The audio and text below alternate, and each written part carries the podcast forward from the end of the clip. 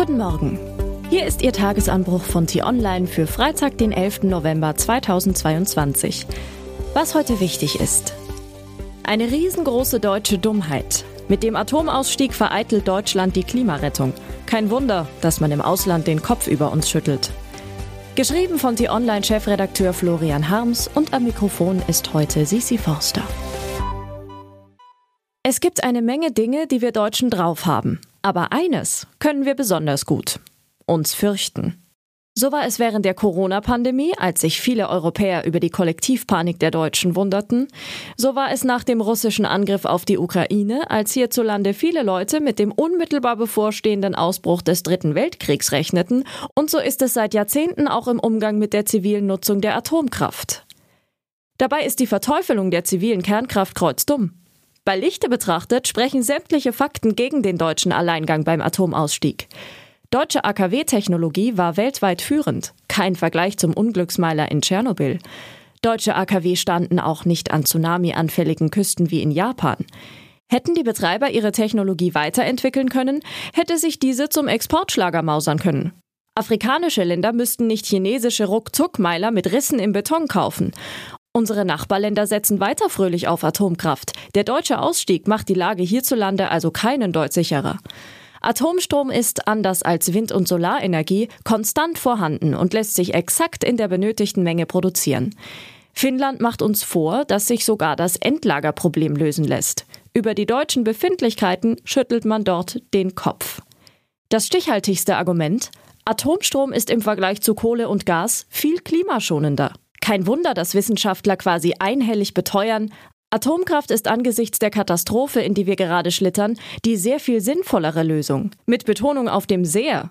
Vielseitige Studien, die dieser Tage auch auf der Weltklimakonferenz in Ägypten herumgereicht werden, belegen zwei nüchterne Erkenntnisse. Es ist erstens vollkommen illusorisch, dass die Staaten der Welt mit ihren derzeitigen Klimaschutzbemühungen das 1,5 Grad Ziel erreichen werden. Stattdessen wird sich die Atmosphäre vermutlich um mindestens drei Prozent erhitzen, mit brutalen Folgen für Abermillionen Menschen. Es ist zweitens ausgeschlossen, dass erneuerbare Energie so schnell in so ausreichender Menge verfügbar sein wird, dass sie den benötigten Verbrauch in Industrieländern wie Deutschland rechtzeitig decken kann. Man muss das so deutlich sagen, weil das grüne Talkshow-Geschwätz dieses Faktum fortwährend verschleiert. Die Erneuerbaren allein werden uns nicht vor dem Klimakollaps retten.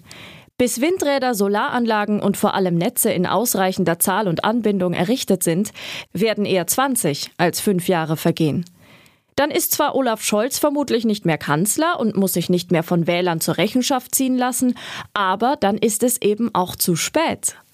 Bis uns die ersten Kipppunkte des Weltklimas ereilen, dauert es den akribischen Berechnungen der globalen Forschergemeinde zufolge im optimistischen Fall wohl noch acht Jahre. Eher aber geht es schneller. Deshalb ist es eine historische Dummheit, dass die deutsche Regierung stur am Atomausstieg Irrglauben festhält und den letzten drei verbliebenen Meilern nur eine winzige Laufzeitverlängerung bis zum 15. April gestattet. So werden es die Ampelparteien SPD, Grüne und FDP heute im Bundestag beschließen. Das heißt, die FDP will es eigentlich nicht, weil man da weniger religiös unterwegs ist. Aber sie beugt sich halt dem grünen Dogma, weil sonst die Koalition auseinanderfliegt. 70 Minuten sind für die Debatte angesetzt, in der die Opposition ein bisschen schimpfen und die Ampelleute ein bisschen zurückgiften dürfen. Dann werden die Parlamentarier der Regierungsparteien Ja und Amen sagen und anschließend geht der Business as usual weiter. Aber vermutlich wird niemand die Frage stellen, warum wir nicht endlich alles daran setzen, mit dem deutschen Erfindergeist die modernste und sicherste Kernenergietechnologie weltweit zu entwickeln sondern stattdessen Kohlekraftwerke wieder hochfahren, Erdgasterminals im Senegal bauen und dem Anti-AKW-Götzen huldigen. Manchmal hat man den Eindruck, wir haben den Schuss echt nicht gehört. Es geht uns wohl immer noch zu gut. Was heute wichtig ist. Mit blauem Auge auf Reisen. In den USA hält die Spannung an. Zwar steht das Endergebnis der Zwischenwahlen immer noch nicht fest und eine Entscheidung über die hart umkämpfte Senatsmehrheit fällt wohl erst in einigen Wochen mit der Stichwahl in Georgia. Doch der befürchtete Erdrutschsieg der Republikaner ist ausgeblieben und die Demokraten haben stärker abgeschnitten als in Umfragen prognostiziert. Präsident Joe Biden ist mit einem blauen Auge davongekommen. Entsprechend gelöst präsentierte er sich bei seiner ersten Pressekonferenz nach der Wahlnacht. Anschließend ist der 79-Jährige zu einer seiner längsten Auslandsreisen aufgebrochen. Feldmanns Abgang. Der Korruptionsprozess gegen ihn läuft noch, aber das Votum der Frankfurter Wähler war eindeutig. 95,1 Prozent stimmten für die Abwahl ihres skandalumwitterten Oberbürgermeisters Peter Feldmann.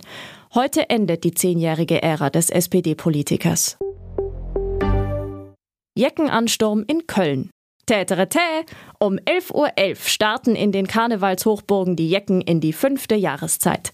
Besonders in Köln wird mit einem Ansturm Zehntausender Feierwütiger in Altstadt und Studentenviertel gerechnet. Die Polizei versucht die Lage mit einem neuen Sicherheitskonzept in den Griff zu behalten, doch dieses macht einen gefährlich undurchdachten Eindruck.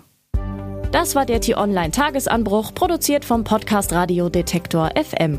Uns gibt's auch morgen wieder mit einer Diskussion zu einem der wichtigsten Themen der Woche. Den Tagesanbruch zum Hören gibt's auch in der Podcast-App Ihrer Wahl, kostenlos zum Abonnieren. Vielen Dank fürs Zuhören und Tschüss. Ich wünsche Ihnen einen schönen Tag. Ihr Florian Harms.